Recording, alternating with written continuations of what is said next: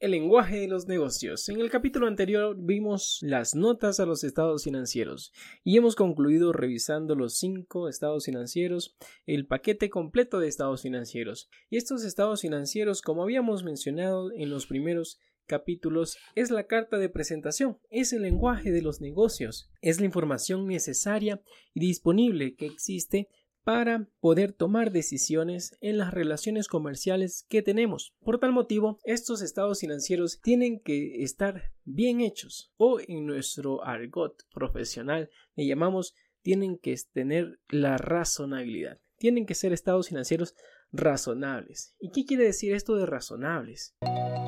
Porque Muchos se preguntarán, ¿por qué no me dices mejor que esos estados financieros están bien hechos? ¿O que no están bien hechos? ¿O que le falta algo? ¿Por qué me dice que son razonables? Eso no es muy específico. Y sí, es verdad. ¿Qué es la razonabilidad? La razonabilidad es un alto grado de certeza. Pero el auditor no puede decir a ciencia cierta todo está bien, ya que el auditor no revisa todo. La auditoría, con base a NIA, con base a norma internacional de auditoría, se la realiza con base a un enfoque al riesgo. Entonces, con base a las revisiones, el conocimiento del negocio, el auditor va a identificar que en ciertas partes hay más riesgo. ¿Riesgo de qué? De errores materiales, riesgo de fraude, y va y revisa. Realiza muestreos, realiza sus procedimientos, realiza sus recálculos y obtiene evidencia suficiente y competente para determinar una opinión. Y esa opinión va a decir, ¿sabe qué? Con base al procedimiento realizado en el marco de las NIA, hemos determinado que los estados financieros son razonables. O no lo son. O son razonables, pero tienen estas cositas que no están muy bien. Ahora bien, ¿cómo podemos nosotros determinar que hemos preparado estados financieros razonables? Podemos decir lo siguiente, que si nosotros aplicamos todas las NIF, que si aplicamos el concepto de los cinco elementos de los estados financieros, como por ejemplo, activo, pasivo, patrimonio, ingresos y gastos, elementos de los estados financieros, hemos aplicado todas nuestras políticas contables de forma coherente. Los estados financieros están libres de errores y de fraudes materiales. Si concluimos con todo eso y adicional que hemos cumplido con las cualidades de la información financiera obteniendo un equilibrio entre ellas, podemos concluir que los estados financieros son razonables. ¿Y quién es responsable de esta preparación y presentación de los estados financieros para que el auditor diga con base a, todo su, con base a toda su auditoría son razonables o no?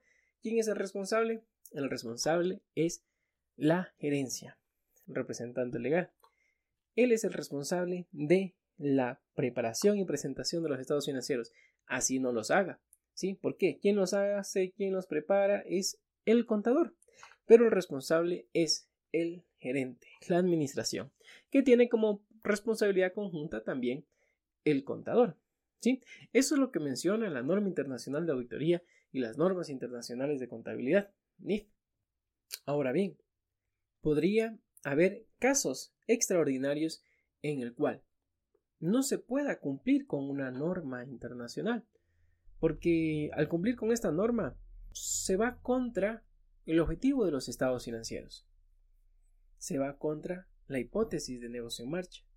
Quizás revelar cierta información que nos pide la norma podría poner en riesgo nuestras estrategias comerciales o podría ponernos en riesgo o en desventaja con nuestros competidores. Entonces, podría existir el hecho de que los estados financieros son razonables sin aplicar una norma en específico, pero se debe justificar eso en las notas a los estados financieros, el por qué no se ha aplicado cierta norma contable.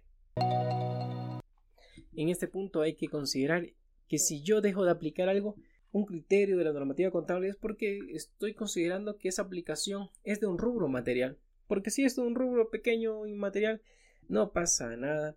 Si es un valor, por ejemplo, tengo allí un activo intangible que me costó hace 10 años mil dólares y no quiero aplicar ya la amortización o no quiero darlo de baja o lo doy de baja y estoy incumpliendo con la normativa contable, no pasa nada. ¿Por qué? Porque no es material. ¿Por qué? Porque la razonabilidad se va en lo material, en lo significativo. Y ahora usted se preguntará, ¿y qué es material? ¿Cómo considero yo que es material? Hemos hablado anteriormente sobre este concepto de la materialidad y en este capítulo lo vamos a extender un poco. ¿Qué es material? ¿Qué es materialidad? Normalmente los auditores y también la empresa tienen que determinar lo que es material para ellos, como por ejemplo pueden determinar un valor. Este valor podría ser con base a la experiencia, este valor no está escrito. Este valor no está escrito en la normativa contable. ¿Sabe qué? Escoja un 5, 8, un 10% de las ventas o de los activos y considere eso material. No está escrito. La normativa internacional de auditoría tampoco lo tiene escrito, un valor específico para poder determinar el 5, el 10, el 8% que sea material, ¿sobre qué? Sí, pero hay buenas prácticas, buenas prácticas que se realizan entre varias firmas internacionales de auditoría y algunos estudios que se han realizado sobre la materialidad. Y en resumidas cuentas podemos mencionar que un número que podríamos decir que es material sería un 10% de una base, de una base de materialidad. Un 10% es un promedio general que podríamos decir esto es material en el conjunto de los estados financieros. Y algunas eh, dos normas en la normativa contable nos menciona algo similar sobre el 10% que es la NIC 8 y la NIC 9 sobre un porcentaje relacionado a un 10%. Y hay ciertos estudios que mencionan también un 10%, aunque va a depender de algunas circunstancias y va a depender también en la parte de auditoría de la metodología de auditoría que tenga cada firma auditora. Ahora bien, ¿cómo podemos nosotros determinar la base de esa materialidad? Y va a depender, va a depender del giro del negocio, va a depender de la madurez de la empresa. Por ejemplo, en la normativa contable decimos que algo es material cuando si toma una decisión y por la carencia de información esa decisión es cambiada, eso es material. Algo es material cuando ese valor hace cambiar la toma de decisiones de los usuarios de los estados financieros o del principal o principales usuarios de los estados financieros. Como por ejemplo, si hay un valor, por ejemplo, de cartera y usted por estimar demasiado deterioro de cartera o por estimar poco deterioro de cartera, por esa estimación de más o de menos, ese valor que dejó de ajustar o ajustó de más, eso hace cambiar la toma de decisiones de un usuario de los estados financieros, allí se vuelve material. ¿Sí? Entonces, ¿cómo podemos determinar eso?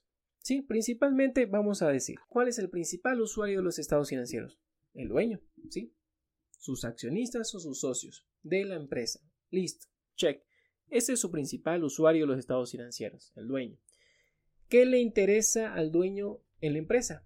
Sí, si es una empresa nueva, ¿cuál es el principal interés de los dueños? Quizás ganar cuota de mercado, quizás enfocarse en los ingresos de vender más. Cuando es una empresa nueva, los dueños no están enfocados en su utilidad bruta, en su EBIT, en su EBITA, en su resultado del ejercicio. ¿Por qué? Porque sabe que todo lo que se va a ir ganando se va a reinvertir, porque el principal objetivo al inicio de una empresa es introducirse al mercado y ganar cuota de mercado. Entonces, si estos accionistas tienen una empresa nueva, se van a enfocar, se van a enfocar en sus ingresos. Pero en cambio, si esta empresa ya tiene unos 10 años o unos 15 años, el tiempo que los inversionistas, socios accionistas determinen que ya quieren tener un retorno de su inversión, allí sí esa empresa podría considerar como base de materialidad la utilidad líquida o la utilidad del EBIT o el EBIT cuando es una empresa que ya tiene su trayectoria. Pero ¿qué pasa cuando es una empresa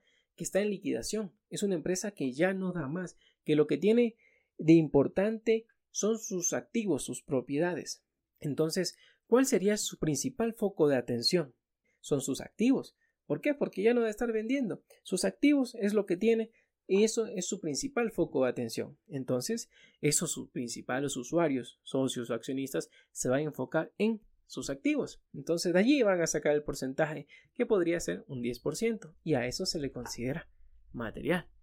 Ahora, ¿qué pasa si es una fundación? Y esa fundación depende de un presupuesto que tiene que distribuirlo. ¿Y dónde está esa distribución? Están en sus costos y gastos. Entonces, sus principales usuarios quizás que son los financistas o los que fondean esa fundación se van a enfocar en dónde? En la distribución de su presupuesto que están en sus gastos. Entonces, la base de su materialidad probablemente serán sus gastos. De igual manera, ¿qué pasa si es una empresa que está en liquidación? ¿Qué pasa si una empresa está en liquidación?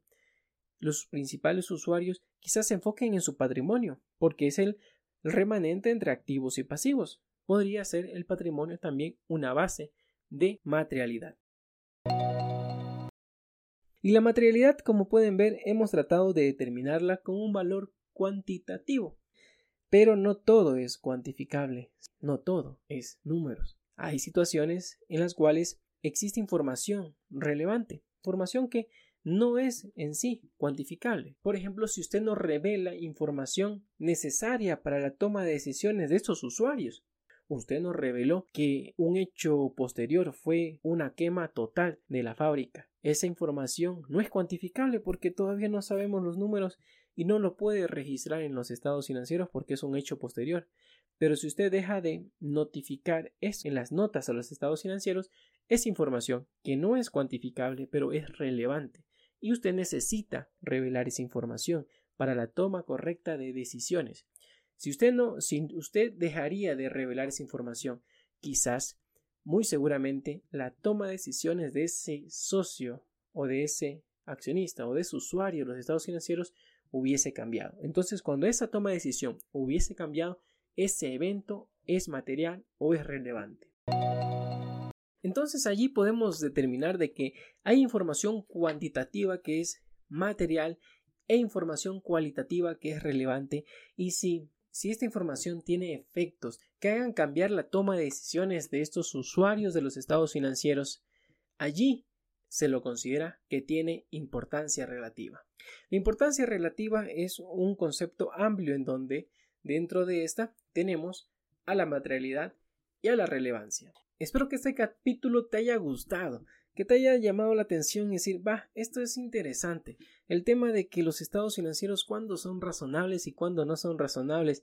Y también hablamos sobre el tema de la importancia relativa, bien sea cuándo es material y cuándo es relevante. Ok, con este capítulo vamos a concluir nuestro episodio de estados financieros. Vimos los cuatro estados financieros, la nota de los estados financieros y la razonabilidad de los estados financieros. Estamos terminando un episodio de varios capítulos. Y vamos a entrar a otros episodios que seguramente te van a agradar. Pero para eso necesito tu ayuda. Necesito que me dejes tu valoración, bien sea en iTunes, bien sea en Spotify, suscribirte al canal de YouTube dejarme tus comentarios y compartir este podcast del lenguaje de los negocios a tus colegas, amigos que necesiten saber este conocimiento, así sea para conocimiento general de los negocios, es importante saberlo. Así que, como siempre, muchas gracias por estar aquí, muchas gracias por tu presencia, por tu tiempo y nos vemos. Bye bye. Muchas gracias por escuchar este podcast, espero que haya agregado valor. Es un podcast nuevo y necesito de tu ayuda para juntos hacer posible este proyecto. Suscríbete en Spotify, en iTunes o en YouTube y déjanos 5 estrellitas o un comentario. En realidad eso es muy bueno para lograr posicionarnos. Y recuerda que en nuestra página web victoriecuador.net podrás registrarte a una serie de mails que te ayudarán a ver la contabilidad de una manera diferente. Más que números es tu dinero. Gerencia con éxito tu contabilidad y obtengamos una contabilidad sin filtros. Obtengamos números que venden.